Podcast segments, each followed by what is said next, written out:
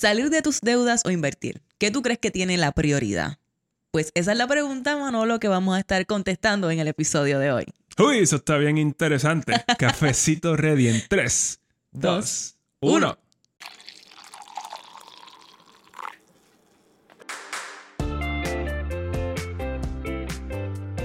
Saludos y bienvenidos a Café on a Budget, tu expreso hacia la libertad financiera. Te habla tu host, Manuel Vidal, y me acompaña mi co-host, su Hailey Matos. Manolo, estamos en el episodio 82 y yo estoy aquí tan pompeada luego de esperar como tres horas a que el vecino terminara con el trimmer porque no nos dejaba grabar. Exacto, Pero le mete, le mete toda la tarde.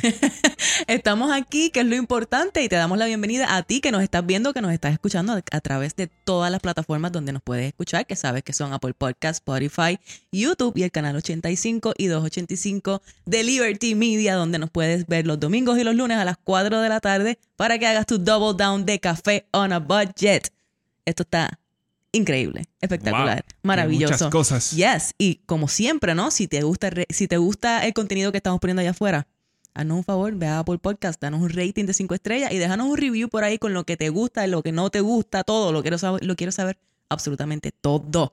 Por Eh, favor. por favor, Manuel es más educado. Yo, yo como que te mando y Manuel te dice, pide por favor. Así que hazle caso a Manuel. Manolo, este, tenemos un episodio bien interesante porque es un tema que nos preguntan mucho. Pero antes de llegar allí, tú sabes que yo te voy a preguntar. Sí. ¿Tú sabes? No. ¿Qué está pasando, Manuel Vidal? Yes, ¿qué está pasando? ¿Qué está wow, pasando? que muchas cosas están pasando. Yo cada vez que- son más, cada vez Yo creo más. que tú haces eso, para, ¿sabes? Tú estás inventando cosas para que la gente piensa que tú estás ocupado. Puede ser, puede ser. ese es el truco, ese es el truco, en verdad, son embustes. So, mira, número uno, un saludo a Brian, que nos ve toda la semana y siempre está ahí eh, apoyándonos. Yes, yo llevo semanas teniendo en cuenta de que quiero saludar a Brian porque él siempre va y nos deja un comentario en YouTube. So, si tú eres como Brian y nos ves por YouTube, déjanos un comentario por ahí para que sepamos que tú estás escuchándonos todo, todo el tiempo. De la misma manera, gracias Brian por todo el, el apoyo y por estar ahí al pendiente de semana tras semana de lo que estamos poniendo allá afuera. So, bueno, o sea, ya terminamos con los saludos. Eh, Eso es todo. Eso es todo. Bye. No, no, de verdad que sí. Eh, número dos, el reminder. Un reminder de la guía, que tenemos la guía del Dead Snowball allá afuera. Mira, Manolo, eh, ya un montón de gente ha bajado esta guía, así que tú no te puedes quedar atrás. Y te voy a explicar cuál es esta guía rapidito. Esto es una guía con siete pasos para que tú aprendas, para que tú comiences a bregar con tus deudas, para que tú aprendas a utilizar el Debt Snowball Method, que lo hemos hablado aquí en Café a Budget. La guía te explica lo que es, te dice por qué te beneficia, porque es un método que puede ser útil para ti, porque millones de personas lo utilizan para pagar sus deudas te da un ejemplo sobre cómo utilizar ese método y también tiene una hoja de trabajo, ¿no? Un worksheet que puedes imprimir, son cuatro o cinco páginas que vas a tener para que hagas todo tu Debt Snowball y salgas de todas esas deudas en uno o dos años. Todo eso, todo eso. ¿Y cuánto cuesta todo eso? Cero dólares. Cero dólares completamente gratis. ¿Y dónde lo consigues? En cafeonabudget.com slash deudas. Yo pensaba que no se acordaba. cafeonabudget.com si yo slash lo hice. cafeonabudget.com slash deudas y ahí vas a encontrar la guía gratis. Así que dale para allá y baja esa guía para que empieces a meterle mano a esto. Exacto. Y eso, esto de la guía, que es bien súper pertinente a lo que estamos hablando hoy. Absolutamente. Y eso nos me lleva al tercer. ¿Qué está pasando? ¿Qué está pasando? Pues mira, eh, si tú estás viendo, bueno, yo no sé, yo creo que la mayoría de la gente no es como yo, que está pendiente las no, no, no. La a verdad, la gente no es como tú. Eso me, a la- me a consta. las noticias, a las noticias de economía y lo que está pasando. Ajá. No, So- yo tampoco soy como tú. Si usted ha estado pendiente, sabe que Bitcoin, el S&P 500, Tesla, eh, el Nasdaq, el Dow Jones, todo está, todo está en record highs. Particularmente los primeros tres que mencionaste, ¿no? La última vez que chequeamos S&P estaba... eh, pero, pero el de esto fue Bitcoin, fue que le voló la cabeza a todo el mundo. Sí, se, sí. esperaba que, que Somos- subiera. eh, rompió los 65 mil y eso significa que está en all time highs. All time highs. Y Tesla también está para allá rompió arriba. los que 900. Solo Dios sabe qué es lo que está pasando allí. So, hay mucha gente haciendo dinero. Hay mucha gente haciendo billete. billete. Eso, eso, eso es lo que está pasando allá afuera. Y, eh, y es bastante, pues, no sé, como que eh, a mí es algo que me asusta un poquito. Porque pa- para mí es lo mismo como cuando, cuando va bajando, así como... Es Como lo en mismo. picada. Como en picada es lo mismo cuando esté subiendo. Hay algo hay algo medio, medio raro en eso. No, bueno, eh, tú, lo que pasa es que tú, eh, ¿cómo te digo? Esto no es normal, ¿no? Esto no es común, pero a la misma vez uno no sabe cómo se va a, comportar el mercado. No, no, se están esperando el crash desde el 2016. Yes, yes. Y entonces llegó en el 2020 y duró tres meses. Y duró tres meses con la, con la pandemia, exacto. No, estos son eh, momentos que no hemos vivido antes, no de esta manera, y se sabe que el mercado no siempre se comporta de la misma manera. Así que si usted fue de las personas que aprovecharon en el 2020 y pues invirtieron su dinero, pues felicidades. porque estás gozando. Eh, si no, pues también hay muchas personas que, se sienten batripeados porque vieron la oportunidad o quizás no la vieron y ahora entonces. Exacto, pero es que es bien fácil, bien fácil verlo después que sucede, después, que, se, después que se montó en el cohete. Como que todo esto eh, es, bien, es, bien, fácil verlo, como que diablo yo hubiera, yo hubiera empezado a, a invertir. Claro. Pero de verdad, en realidad, ¿estabas listo para invertir o no? Ah. Esa, es la pregunta. Claro. ¿Estabas en posición de invertir? Estabas listo en posición de invertir, ¿no? Y hay veces que si no estás mirando tus finanzas, pues no vas a saber. Y eso es lo, más importante en este caso. Y de hecho, eso tiene relación con el episodio de hoy, ¿no? Porque entonces, ¿cómo tú sabes si estás en esa posición? Que es una de las preguntas más comunes que recibimos en Café on a Budget sobre todo después que, publicamos la guía de, del pago de deudas, ¿no? Hay personas que están encontrando que tienen un poquito extra cash, están haciendo su presupuesto, se dieron cuenta de que, ah, mira, puedo, puedo sacar un par de pesos.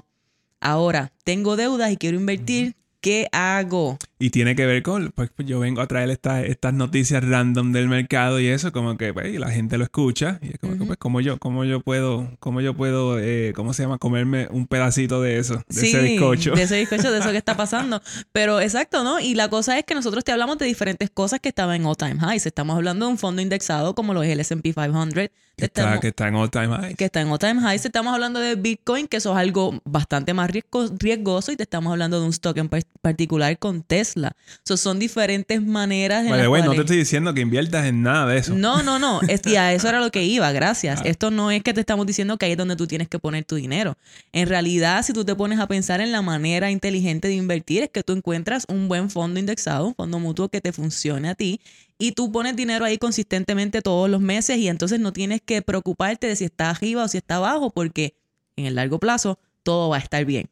Así es como así es como opera esto, pero para tú poder hacer eso, tú tienes que tener un dinero que te sobre de tu presupuesto mensual. Exacto. Y, y, vamos y ya estamos asumiendo que ya tú tienes este dinero. Por eso nos están preguntando. Exacto. Exacto, ¿no? Y con las cosas que han pasado, ¿no? Y hay gente buscando nuevos, nuevos trabajos, haciendo quizás un poco más de dinero, eh, gente que ha, aprovechado esos estímulos y han salido de otras cosas y ahora está en esta posición de que, mira, me quedan estas deudas o tengo estas deudas todavía con las que tengo que manejar, pero también quiero invertir por las razones, ¿sabes? Porque eso es lo que tienes que hacer, ¿no? Tienes que invertir.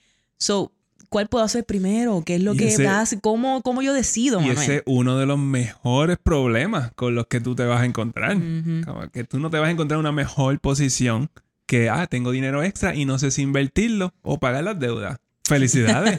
si estás en esa posición, felicidades, porque la realidad es que sabemos que hay muchas personas que están en la posición de que tienen las deudas, pero tampoco tienen con qué pagarlas. O piensan que no han hecho el trabajo, no han buscado en su presupuesto. Así que esto es un buen lugar donde estar. Eh, ahora, vamos, eh, eh, entre pagar deudas e invertir, vemos estas cosas como cuál hago primero. Vamos a, darte algunas, algunos datos acerca de esto que pueden ser obvias para ti. Esto, es bien medio, medio, dos. bueno, para Manuel es, obvio. No, no, no, tú vas a escuchar, y, pero, pero son, buenos, son buenos recordatorios. Recordatorio, el recordatorio es que pagar deuda o invertir, sea cualquiera de las dos, ambas cosas son necesarias son ideales. Tú tienes que hacer esto para lograr tu libertad financiera. Hay personas que pueden decir, ah, yo me siento libre financieramente teniendo mis deudas.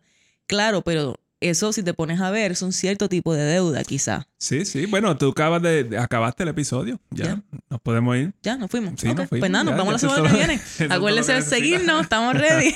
no, no, pero lo que tú tienes que saber de verdad es que ambas son necesarias. So, ¿Qué sucede? Las inversiones en el largo plazo te van, eh, te van a hacer crecer tu dinero. Ese es el punto de esto, ¿no? Tú inviertes mes tras mes y vas haciendo intereses sobre esa inversión. Y intereses sobre intereses. Exacto. Y, así, eso, ese es el holy grail, eso es lo que la gente quiere, lograr hacer que su dinero crezca sin ellos tener que hacer mucho más trabajo, ¿no? No es para ahorrarlo y dejarlo ahí guardado, para entonces en un futuro tener una meta cubierta, ¿no? O sea, tu retiro o cosas de, ese, de esa índole. Y las deudas, pues entonces lo próximo es las deudas, que pues todo lo contrario a lo que es una inversión, te quitan el dinero del bolsillo en intereses de manera exponencial. Exactamente. Y si tú obviamente eh, piensas en las deudas, pues si mientras más deudas tú tienes, más lejos tú estás de la, de la libertad financiera pues realmente. dime, dime que eso no es obvio. Eso es, bueno, para ti es obvio, pero hay veces que uno tiene que acordar, uno tiene que acordarlo. So, el punto es, las deudas, quieres salir de ellas, inversiones, quieres aumentarlas, ambas son parte de la ecuación hacia la libertad financiera. Ambos son buenos usos de tu dinero extra. Pero la pregunta de la gente, vamos a decir que ya ellos sabían esto de antemano. Es como que, ay, Elia, yo sabía eso. Pero ¿cómo yo sé cuál hacer primero? Bendito sea Dios. ¿Cómo yo sé? Pues vamos, vamos a irnos con unas, unas cuantas reglas generales. Y estas son reglas bien generales. Esto es para empezar. Para empezar. Ok. para empezar. ¿Cuándo, tú vas a invertir tu dinero? Ok. So, cuando tú inviertes, tú vas a invertir tu dinero si tú encuentras que el rendimiento de una inversión es mayor a los intereses que pagas en tus deudas. Dímelo en Ajo de Habichuela, dame un ejemplo. So, vamos a decir que tú tienes una inversión en el S&P 500, que es un, un, en, un índice eh, que tiene un promedio de 10% de rendimiento. Y eso es, eso es cierto. A través de, la, de, de, los años, a través de los años, el S&P 500 eh, ha rendido un 10% anual. Ok, excelente. En, promedio. So, tú tienes la, potencial inversión en algo como esto. Exacto. O algo, algo de esa índole. Ajá. Versus tú tienes una deuda de auto a un 3.5%. Ok, so, exacto. En este punto tú estás comparando, si yo invierto estos 300 dólares que yo tengo todos los meses en el SP 500 o en un fondo indexado, un fondo mutuo, lo que sea, y yo voy a estar haciendo en promedio 10% de este dinero anual, pues claro, yo voy, yo salgo mejor matemáticamente hablando haciendo esta inversión que pagando mi deuda de auto, porque lo que yo debo en esa, en esa deuda, lo que me cobran es 3.5% de interés. Exactamente, eso tú vas a, potencialmente, tú vas a pagar 3.5% cada año versus tú estás poniendo este dinero en el S&P 500 y te estás rindiendo pues 10%. So digamos que si tú tienes entonces, digo yo, vamos a decir que tú tienes solamente la deuda de tu casa, eh, que potencialmente el porcentaje de interés de esa deuda debe ser bajita. Vamos a, debe ser bien bajo, especialmente si la deuda es nueva. Exacto. Y tenía el crédito bueno. Y tenía el crédito. Vamos a asumir que tú tienes una deuda de tu, hipoteca es menos de 6%, que eso es un rango bastante, bastante bueno. Eh, y vamos a decir que tú tienes un carro a 3.5, 4%, lo que sea. Tú puedes, en ese caso, yo diría, pues mira, ese dinero extra que te sobra, inviértelo. Porque entonces esas deudas que tú tienes no está eh, no, es, no es mucho lo que tú vas a ganar pagando esa deuda en ese caso. Exacto. eso es una buena una buena regla general. Exacto. So ahora, cuando yo decido entonces pagar deudas antes de invertir. So, pues ahora nos vamos a la inversa. Cuando los intereses de tus deudas sean más altos que el rendimiento promedio de una inversión, entonces tú pagas tus deudas. Claro, pues vamos a usar un ejemplo aquí también. So, ok, so va, si tú tienes una deuda de tarjeta de crédito con un 18% de interés. Búscala, que ese es el interés. Busca tu, busca tu bill a ver cuánto te dice que es el porcentaje de interés. Versus una inversión en el S&P 500, que como ya dijimos, tiene un promedio del 10% de rendimiento. Pues entonces, ¿cuál tú crees que hace más sentido en ese, en ese caso? Tú tienes que ¿Cuál es el mejor uso del dinero? Tú tienes que aniquilar esa deuda y tú tienes que hacer eso lo más pronto posible porque es que tú estás dejando dinero en la mesa, sobre todo si tienes un balance alto en esa, ¿sabes? Si estás cargando balance mes a mes y es un balance alto, tú tienes que salir de eso. Vamos a decir que tú estás, pues, tú estás pagando el 18% de intereses y entonces el dinero extra lo pones en el S&P 500, pues estás en negativo. Ajá. Ahora mismo en negativo 8. En Mínimo. negativo 8, exacto. Eso está, eh, está regular perdiendo dinero porque estás pagando demasiado en intereses con esa Mínimo. tarjeta de crédito. Exacto, mínimo, porque ahí, de ahí le suma, le suma los impuestos y le suma la inflación y ya te quedaste como que en menos Sí, no, 30. estás perdiendo un montón. Y en esto, a esto es a lo que nos referimos cuando decimos que estas deudas te están quitando dinero del bolsillo. Te están quitando dinero futuro del bolsillo. Te están quitando dinero ahora también. So, y esto aplica a todo tipo de deudas de consumo, en mi opinión. O sea, aquí te estamos dando el ejemplo de tarjetas de crédito que tienden a tener un por ciento de interés altísimo. ¿no? Especialmente las de tienda. especialmente las de tiendas, que eso está en los 25%. O sea, tú no quieres tener ese tipo de deudas, tú tienes que pagar esas deudas lo antes posible. Préstamos, estudian- eh, préstamos estudiantiles, no, discúlpame, préstamos personales también, porque po- son el potencial de préstamos que tienen un interés alto también. Sí, pues yo considero, yo, yo por lo menos en, en- en mi opinión, un, un préstamo personal del 7, 8% ya es demasiado alto. Innecesario, exacto. Tienes que salir si lo tuviste en aquel momento para resolver, está bien, no hay ningún problema. Ahora tú tienes que hacer un plan para salir de esto lo antes posible. Y también allí, eh, cualquier tipo de deuda que tú hayas, vamos a decir que tú tienes quizás el crédito un poquito afectado y tú fuiste, cogiste una deuda, tú sabes que si tú tienes el crédito afectado, esa deuda va a tener un por ciento de interés más alto.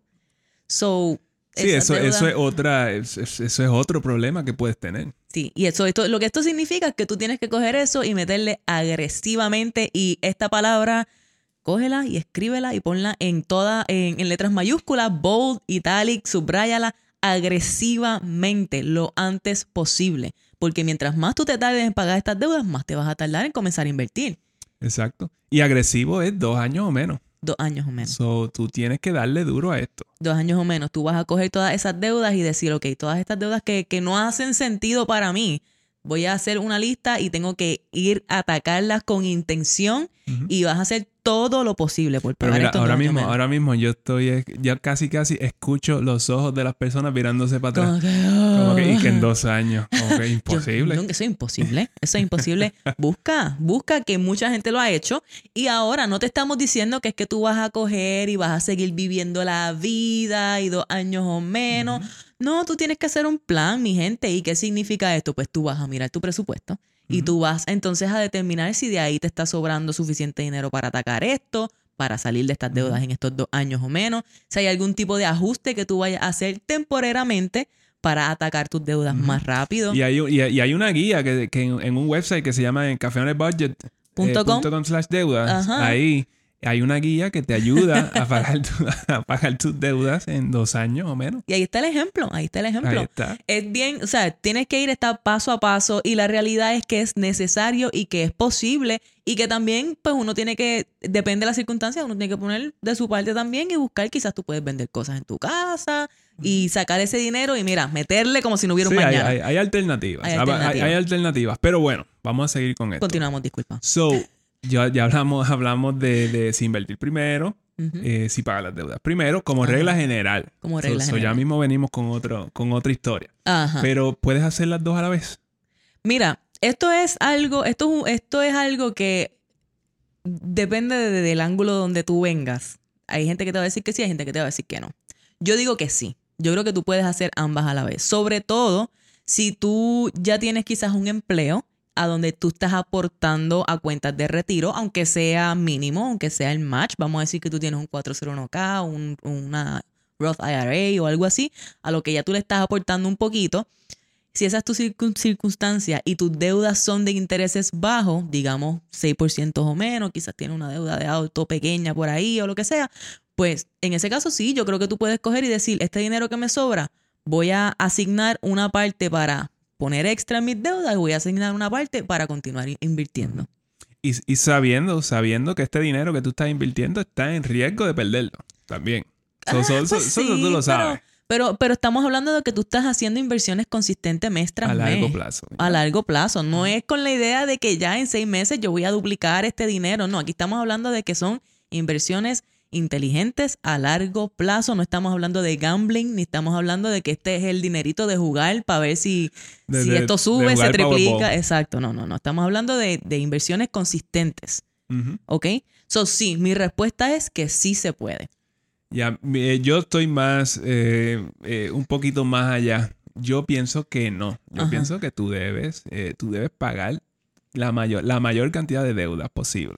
Y en general, yo estoy de acuerdo con eso. Nosotros, Manuel y yo, hemos tenido tantas conversaciones acerca de esto. Y esto es lo que a mí me encanta, de verdad, de, de poder traer este tipo de conversaciones a ustedes, porque esto es lo que te dice que inclusive nosotros podemos no estar de acuerdo en este tipo de cosas y a fin de cuentas lo que importa es que tú pagues las benditas deudas y hagas tu plan y logres invertir y logres echar tu financiación La, cosa es que hay un plan y, y pues ella puede tener, su Hailey puede tener un plan, yo puedo tener el mío, pues de alguna manera eh, tenemos, eso va a haber que juntarlo. No, y, tenemos que hacer una negociación y un plan en conjunto. Ahora, en el momento en el que nosotros estuvimos pagando nuestras deudas, yo te voy a decir que nosotros atacamos nuestras deudas primero. Ya nosotros teníamos algunas contribuciones a, cuentas de retiro, pero en el momento en que nosotros fuimos a atacar nuestras deudas, nosotros nos fuimos full pagar deudas solamente y no importa nada más. Así que hicimos lo que a mí me dio la gana. Hicimos lo que a Manuel le dio la gana y funcionó. Manuel salió ganando, pero eso, eso pasa pocas veces, tengo que decir. no, no, en realidad eso fue lo que hicimos. So, yo no puedo venir aquí a decirte como que no, que no. No, no, así eso fue lo que hicimos. Ahora, también yo soy consciente de que quizás tú lo estás haciendo de una manera diferente y quizás tú estás intentando ambas cosas a la vez. Lo único que yo quiero que tú estés consciente de, en ese caso, si tú estás haciendo las dos a la vez, es que tú no puedes, tus deudas que tienen intereses altos, tú tienes que salir de ellas lo antes posible. Ahí sí que mientras tú estás pagando esas deudas, tú no te, tú no, olvídate, olvídate de invertir, olvídate de todo. Esas deudas son las que se están quedando con todo lo tuyo y tú tienes que atacarlas. Ahora, las otras deudas que son más, eh, con intereses más bajos, ahí tú te puedes sentar y mirarla y decidir cuál hace, cuál approach es el que hace sentido para ti. Y te sientas con tu pareja y deciden, negocian y deciden de qué manera es que lo vamos a atacar. Como ya dije, lo que importa es que ustedes se muevan hacia adelante juntos y, y pues aquí Manuel y yo en eso no estamos 100% de acuerdo, pero a fin de cuentas, who cares? lo, que importa es que hagan algo, que, que tomes acción y que pues hagas algo que funcione. Tienen el plan y ejecútalo. Exacto, exactamente. Yo estoy 100% de acuerdo con ese es el punto. Pero bueno, esas eran las reglas generales. So, nos fuimos, vámonos ahora con las otras consideraciones. Otras consideraciones. Aquí es cuando las cosas se ponen un poquito más gris, para que tú veas que las cosas no son ni blancas ni negras. Tenemos grises aquí, mi gente. Así como Manuel. wow. No, bendito. Bendito. Otras consideraciones. ¿Qué está pasando? Ok. ¿Cuánto, vamos a decirle a la gente cuánto tú debes, cuánto deben tomar prestado por tipo de deuda. Ok, y, yo creo que esto es algo bien importante y como quien dice, ya nosotros te contestamos si pagar deuda antes o si invertir antes o si eso es todo lo que tú tenías que escuchar, pues bye. No, no, no, no, mentira. Esto es importante, esto es importante también para ti, tú tienes que escuchar esto. Porque ¿qué es lo que pasa? Lo que pasa es que vamos a decir que tú tienes una hipoteca y vamos a decir que tú tienes una deuda de auto y tú dices, ah, pues el porcentaje de interés en esas deudas es bajito. So, pues estoy bien, no tengo que pagarla ahora, en el momento, no tengo que ponerle mucha atención, pago mensualidad y se acabó. Exacto. Pero hay algo de este tipo de deudas que puede estar robándote dinero o puede estar, no robando, robándote dinero, yo digo que puede estar interponiéndose en tu camino a la libertad financiera y tú no lo sabes. Sí, bueno, yo pienso que te está robando todo el dinero. pues mira para allá. este, y, y a lo que nos referimos es a cuánta deuda de este tipo tú estás tomando, cuán grande es tu hipoteca y cuán caro es ese auto que tú estás comprando. Exacto, eso es bien importante porque, porque cuando los intereses de las hipotecas están tan y tan bajos como han estado por, los por la última década, oh, ajá, ajá. Eh, eso lo que quiere decir es que las personas están en una posición de comprar más casa de la que deberían, porque lo que no se están ahorrando en intereses lo quieren poner en el principal. Eh, que le y es bien fácil, es bien fácil. Eh, pero entonces vamos a decir que tú terminas y puedes comprar una casa grandísima o carísima que se está quedando con el dinero que entra en tu casa, mi gente. Y yo no sé si tú has escuchado el concepto house poor. Esto es algo que cada, vez que uno va a hablar de hipoteca hay que hablar de esto. Porque de seguro tú has visto a alguien que va y se compra la casa magnífica, la casa grande, la casa bella y hermosa, pero entonces esa casa, el pago mensual de esa casa se está quedando con la mitad del ingreso de esta familia. Y esto entonces no le está permitiendo a esta gente echarse para adelante financieramente. Y donde nosotros pasamos pues, casi casi la mayoría de nuestra vida adulta, esa casa era de un millón de dólares Esa es Sí, mínimo. sí. Mínimo. Para nosotros era común tener compañeros de trabajo que una casa regular era 700 mil dólares, porque, o sea, el área de DC es bien, bien cara, ¿no? So, un millón de dólares feliz, normal. Y a cualquier persona por ahí la aprobaban también. Sí. Eh, un, un préstamo de un millón de dólares que para mí era como que mind freaking blowing. Pero, Manuel, ¿cuánto debe alguien obtener? ¿Cuánta casa tú puedes comprar? Y vamos a mirar esto desde el punto de vista de pago mensual. Bueno, de nuevo, esto es como regla general, pero debe ser menor al 30% de tu ingreso neto. Y, y la, y la tasa, in- la tasa de interés no importa. Sí, So, entonces lo que estamos diciendo, porque el punto es que a ti te sobre dinero mensual para que tú puedas invertirlo y puedas pagarlo en deudas, ¿no? So, tú quieres que tu pago mensual de tu hipoteca sea menor Ujú. al 30% del Exacto. ingreso neto, Del ingreso que te llega a tu casa, a tu cuenta de banco después que te sacaron seguro social y taxes y toda la cuestión. ¿Y qué es lo que puede, qué es lo que puede suceder con esto cuando yo te digo que debe ser menos del 30%? Es que ahora tú me vas a decir que pues esa no es la casa que yo quiero. Esa no es. Yo quiero Esa la no otra, es. yo quiero la linda, yo me enamoré. Porque, porque quizás esa no es la casa en la que tú quieres vivir por el resto de tu vida. Claro. Pero también hay que ser conscientes, y yo quizás en Puerto Rico la cosa puede que sea un poquito diferente, pero hay que ser consciente de que esa primera casa que tú compras, vamos a decirlo, tu primera casa no es la casa de tus sueños.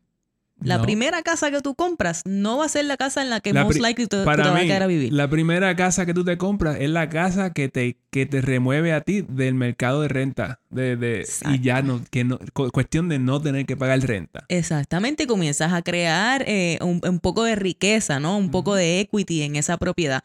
A nosotros, yo veía bien frecuente en Maryland, como se acuerdan, yo era realtor en Maryland. Este, ya, yo casi ni me acuerdo de ese tiempo, la verdad. Pero eh, la familia promedio duraba siete años en una casa.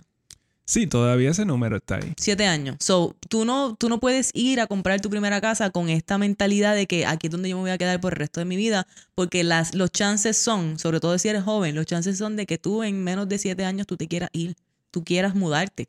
Ahora no se ve de esa manera, porque te enamoraste de la casa, pero no te, va- tú te vas a querer mudar de cualquier manera. So, Siempre va a pasar, siempre va a haber alguna circunstancia en la que tú te tengas que mudar en uno en menos de 5 o 6 años. So, Entonces, si cogiste la casa bien cara, estuviste pagando un montón, un montón de intereses, de hecho, porque cuando tú pagas una, tú comienzas a pagar una casa, lo primero, los primeros años son puros intereses. Tú no estás bajando nada de ese principal. So, tú estás meses y meses y meses pagando una casa sin crear mucha riqueza para después entonces irte y encima de eso le estabas dejando una porción gigante de tu pago mensual a esa casa porque era la casa de tus sueños y tú esa era la que tú querías. Así que Esa es la que, la que, la que tú querías que la gente te viera vivir. Exacto, exactamente, exactamente. Eh, y entonces lo mismo aplica para los autos. Los autos, eh, bueno, los autos es un 10, 12% de tu ingreso neto donde ninguna Tacoma cae. Ningún...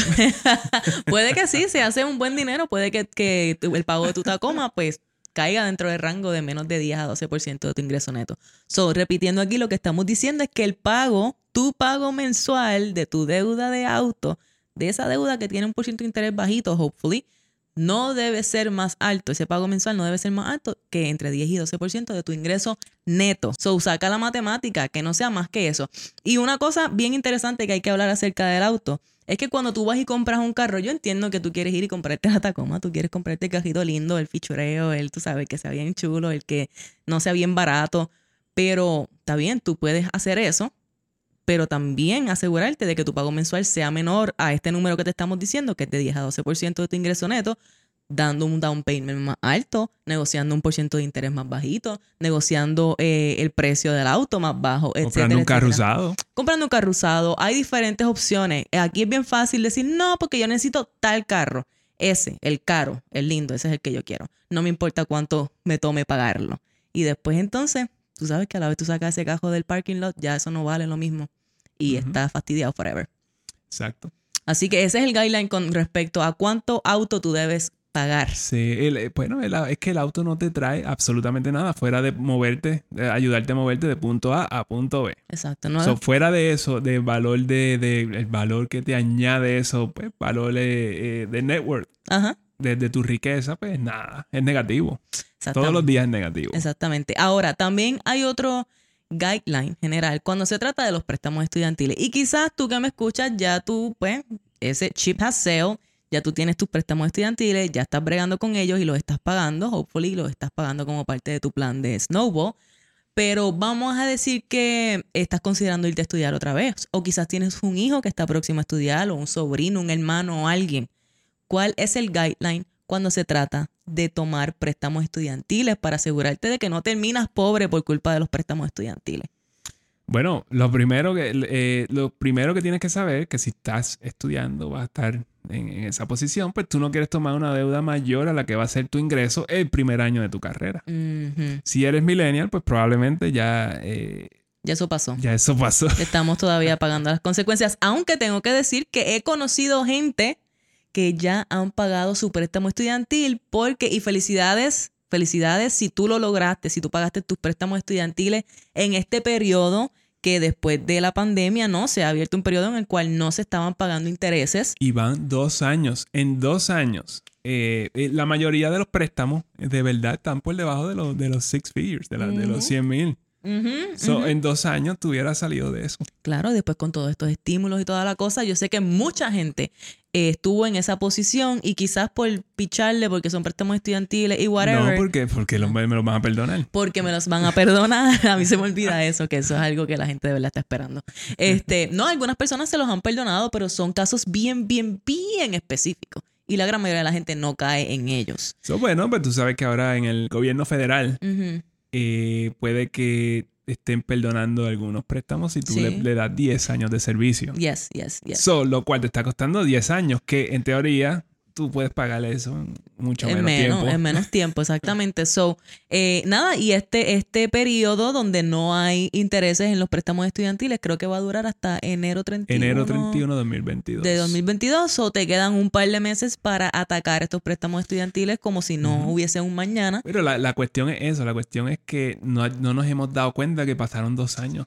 Y esa, y es lo mismo que, es lo mismo que las inversiones esas inversiones en, en, Tesla y en el S&P y la cuestión, dices como que, ay no, pues whatever, o, ¿sabes? No me interesa y no le pusiste atención al hecho de que no habían intereses en los benditos préstamos estudiantiles, que nosotros lo dijimos, yo creo que en el episodio como 3. En el, estamos, este es el 82, mi gente, episodio 82. Hace 80 episodios atrás te dijimos, empieza, aprovecha, paga esos préstamos estudiantiles, no hay intereses, puedes salir de ellos. Y hoy, tan pronto, tan, tan tan reciente como la semana pasada, ya comenzamos a ver gente que están saliendo de esos préstamos estudiantiles y estoy súper feliz por ellos porque esa fue la gente que aprovechó que aprovechó el tiempo. Exactamente, ese, ese era la, ¿cómo se llama? Ese era el forgiveness. Ese era el forgiveness real, el legítimo. Y nada, pues si tú estás entonces ya en esta posición, pues hay otras cosas que tú debes considerar, ¿no? Como si tienes muchos, pues quizás, eh, qué sé yo, eh, refinanciarlo. Quizás ahora tienes mejor crédito si puedes tener un refinanciamiento por un por ciento de interés más bajito. Eh, tú eh, tienes que comenzar a llamar y buscar alternativas para poder salir de esto, pero no los dejes sentar y pensar que es como que yo voy a pagar esto forever, porque la realidad es que con un plan en la mayoría de los casos puedes salir de estos préstamos. Y esto, y esto no se va en una quiebra. Y no se va en una quiebra. Y yo creo que nosotros no decimos esto lo suficiente. si usted no nos había escuchado antes y usted no sabía esto, pues entérese, los préstamos estudiantiles federales no se van en una quiebra. Tú puedes, tú puedes tomar ahora mismo una Tacoma y tú puedes dejar de pagarla y se fue la quiebra. Se fue. Y no la tienes que pagar más. Y ya desapareció la Tacoma. La vinieron a buscar en una grúa. Pero el préstamo estudiantil sigue ahí. Hasta el día de tu muerte. Hasta el día de tu muerte. Y hay veces que se quedan con, ¿sabes? Es como que ya hemos hablado de esto y no vamos a entrar en esto, pero, pero póngale mucha atención a estos préstamos estudiantiles. Yo pienso que la gente no le pone la atención que se merecen. ¿Ok? Ok. Manuel, te dijimos el guideline de cuánta deuda tú debes coger en tu casa, cuánta deuda tú debes coger en tu carro, cuánta deuda tú debes coger como préstamos estudiantiles, si eres estudiante o estás en esa, en esa posición, cuánta deuda de consumo uno debe tomar. Deuda de consumo es cero. Pero cero. 0.00. Cero, cero, cero, infinitamente cero, mi gente. Tú no puedes lograr la libertad financiera con deuda de consumo. Tú no puedes, es que no hay forma, no hay ninguna razón. Pero es que lo que tú tienes que ver qué es la deuda de consumo. La deuda de consumo son, son los caprichos de, del hoy, la, gratificación instantánea. Estoy, yo quiero algo ahora mismo, solo voy a comprar, tenga el dinero o no tenga el dinero. Y, yes. y muchas veces cuando tú te encuentras en la posición de que dices, esta deuda, yo no sé qué hacer con ella, ¿sabes? No sé por dónde empezar pero entonces continúas poniendo, comprando cosas, comprando artículos, eh, comprando online y poniéndolo en la tarjeta de crédito, aumentando ese balance. Y aquí a donde tenemos que ir es a ese issue central que es que no estás poniendo atención acerca del consumo que estás teniendo, ¿no? En el episodio anterior, anterior hablamos de lo que es un consumo consciente y el hecho es que tú puedas identificar que las cosas que tú estás comprando las necesites verdaderamente o tengan un propósito verdadero y más allá de eso sean parte de tu presupuesto. Yo creo que eso es lo más importante cuando se trata de esto, así que cero deudas de consumo si tú quieres alcanzar tu libertad financiera y estar libre de deuda y poder crear la vida que tú quieres vivir, esa es la respuesta. Hay, hay deudas buenas y hay deudas malas. Y pues de eso hablaremos después. Pero, pero es un concepto. Pero las deudas de consumo no son deudas buenas. Eso es todo lo que tú tienes que saber ahora mismo. exacto. Y mientras más deudas tengas, pues también más el impacto en tu, en tu empírica. Claro. En, tu credit score. Exacto. So, entonces, si tú sigues añadiendo este balance, tu empírica se va a ver afectada. Exacto. Y eso es otra, otra cuestión. Eh, cuando tú estás analizando si vas a pagar la deuda o vas a invertir, también tienes que analizar cuál es tu impacto en tu empírica. Porque la empírica, eh, mejorar tu empírica te va a ayudar a tomar eh, deuda buena en, los mejores términos que tú puedas. Entonces vamos a poner que quizás tú estás ahora mismo, tú quieres comprar una casa en los próximos años. No, quizás ya tu carrito está viejito y sabes que en un par de años tú vas a necesitar comprar un auto nuevo. Pues mira, si tú te dedicas y pagas esas deudas antes de que sea ese momento de comprar esa casa o ese auto, sobre todo la casa, tú vas a estar en una posición de que te den el mejor eh, interés que haya en el mercado en ese momento. ¿Tú sabes cuán difícil es para los bancos encontrar a alguien que no tenga deuda? Ahí ellos están como que, ok, el mejor interés es para ti porque tú no tienes deuda. Porque tu empírica mejora automáticamente cuando tú eh, bajas esos balances de esas deudas. ¿Ok? Exacto. Y otra cosa sobre las deudas y esto es como que si tienes demasiada deuda, pues también buscar un ingreso extra, eso también es totalmente aceptable. Yes, y nos adelantamos a eso un poquito ahorita, pero nada, como, como te dijimos, ¿no? Busca maneras en las cuales tú puedas hacer ingreso extra, busca un side hustle. Yo entiendo que esto es un sacrificio, pero puede ser un sacrificio momentáneo, temporero. Eh, puedes buscar maneras de hacer dinero por internet o puedes buscar maneras de hacer dinero desde, tu casa si te gusta hacer cosas, si sabes cocinar. Eh, un montón de cosas. por ahí que sí, deliveries, hay, hay, hay un montón de cosas. Y eso es todo para la deuda. Y claro, tú puedes hacer otras cosas para no tener que caer en este, para no tener que trabajar como un loco, pues mira, busca primero ajustar tu, tu, presupuesto, ¿no? Y quizás hay algunas cositas ahí que tú puedas eliminar temporariamente. Bueno, sí, eso es lo primero que tú debes hacer. Antes de tú sacrificar tu estilo de vida eh, y tu calidad de vida, tú debes primero ver dónde yo puedo cortar esto viene cuando ya yo no puedo cortar nada y no me dan dinero. Exacto, exactamente. Eso sabes que puedes tener, tu problema puede ser de demasiada deuda, puede ser de no tener suficiente ingreso, pueden ser ambos. So tienes que mirar, ese presupuesto es clave para tú saber en qué posición tú estás y cuáles son los ajustes que tú vas a hacer. So entonces, Manuel, hay algo aquí. Vamos a decir que ya tú decidiste, ya tú sabes si tú vas a pagar tus deudas y tú sabes si tú vas a invertir tú vas a mirar cuáles son esas deudas y vas a tomar determinaciones en base a las reglas generales que les dimos a la persona. Y entendemos que estas son reglas generales. Pero ahora, nosotros estamos hablando de dos cosas que para mí, deuda e inversión, que para mí tienen un eslabón perdido en el medio. Y eso se trata de tener un fondo de emergencia. Exacto, exacto. Si tú tienes un, tienes un dinero extra y tú no tienes y tú estás pensando en invertir o pagar las deudas, también tú tienes que poner en la ecuación tu fondo de emergencia. Porque cualquier, vamos a decir que te pones a pagar las, eh, las, deudas y tienes una emergencia, se te, se te, dañó el carro, pues ¿qué es lo que tú vas a hacer? tomar más deuda y entonces pues no vas a salir del ciclo. Exacto. Solo lo que estamos queriéndote decir con esto es que una vez tú pagues esas deudas que tú tienes que pagar, tu enfoque, antes de irte a invertirlo todo, tu enfoque debe ser crear ese fondo de emergencia de tres a seis meses de gastos esenciales. Y como tú vas a saber cuál es ese número, pues ya lo adivinaste, ¿no? Con el presupuesto. Y este es el eslabón perdido porque como Manuel te dice, vamos a poner que ya tú no tienes deuda y te fuiste, invertiste y estás feliz y todo, pero ¿qué pasa si te, se te rompe el carro, si tienes un accidente, si hay alguna necesidad médica, eh, si se te rompe la lavadora y tú no tienes dinero ahorrado? con qué lo vas a pagar. Exacto. Y entonces vas a volver a empezar otra vez Vuelve- con deuda. Vuelves otra vez en el- al, al mismo, a la misma rueda. Claro, entonces aquí es lo que estamos es mitigando estos riesgos, ¿no? Poniéndonos en una posición estratégica para poder manejar todas las cosas que la vida te va a tirar, porque estas cosas van a pasar. Tú no puedes ir por la vida pensando que nunca va a haber una emergencia. Eso, Exacto. eso es irracional, mi gente. Así que si tú decides, tú, tú- esto está en ti, ¿no? Decidir si tú vas a priorizar pagar deuda o si tú vas a invertir tu dinero. Esto va a depender de tu situación y ya nosotros te dimos las reglas generales para esto. Y también te dimos la guía. Exactamente. Eso, si tú decides que entonces tú estás en la posición en la que tú vas a pagar tus deudas primero, tú decidiste, esta es, esta es el método, esta es la estrategia que a mí me hace más, eh, me sirve más en este momento, pues nosotros entonces te recomendamos que tú utilices el método Snowball en pagar esas deudas, que es el método que te estamos enseñando con la guía gratis. Exacto. ¿Y, Y- por qué el método Snowball y no otro método, Manuel? Bueno, porque se funciona. Así es fácil. Esto parece un poquito contradictorio, ¿no? Porque este método Snowball, cuando tú vayas y bajes la guía, te des cuenta, ese método no considera necesariamente la tasa de interés de tus deudas. Pero el punto aquí es que este método te ayuda a crear un momentum Y crear el hábito. y te ayuda a crear el hábito. Tú ves, eh, ves ese progreso porque estás Ves el pagando... las- progreso bien rápido. Exacto, porque va, estás pagando las deudas pequeñas primero y comienza a eliminar deudas, ¿no? A, a- a- rayarlas, a, a escribirlas, a tacharlas. Ya la terminé, ya no voy a coger más deuda en esta tarjeta, se acabó. Y eso no te ayuda, quizás matemáticamente no es el approach más rápido, es bastante rápido, pero no necesariamente el más rápido. Sin embargo, es el método que psicológicamente más te ayuda. ¿Ok?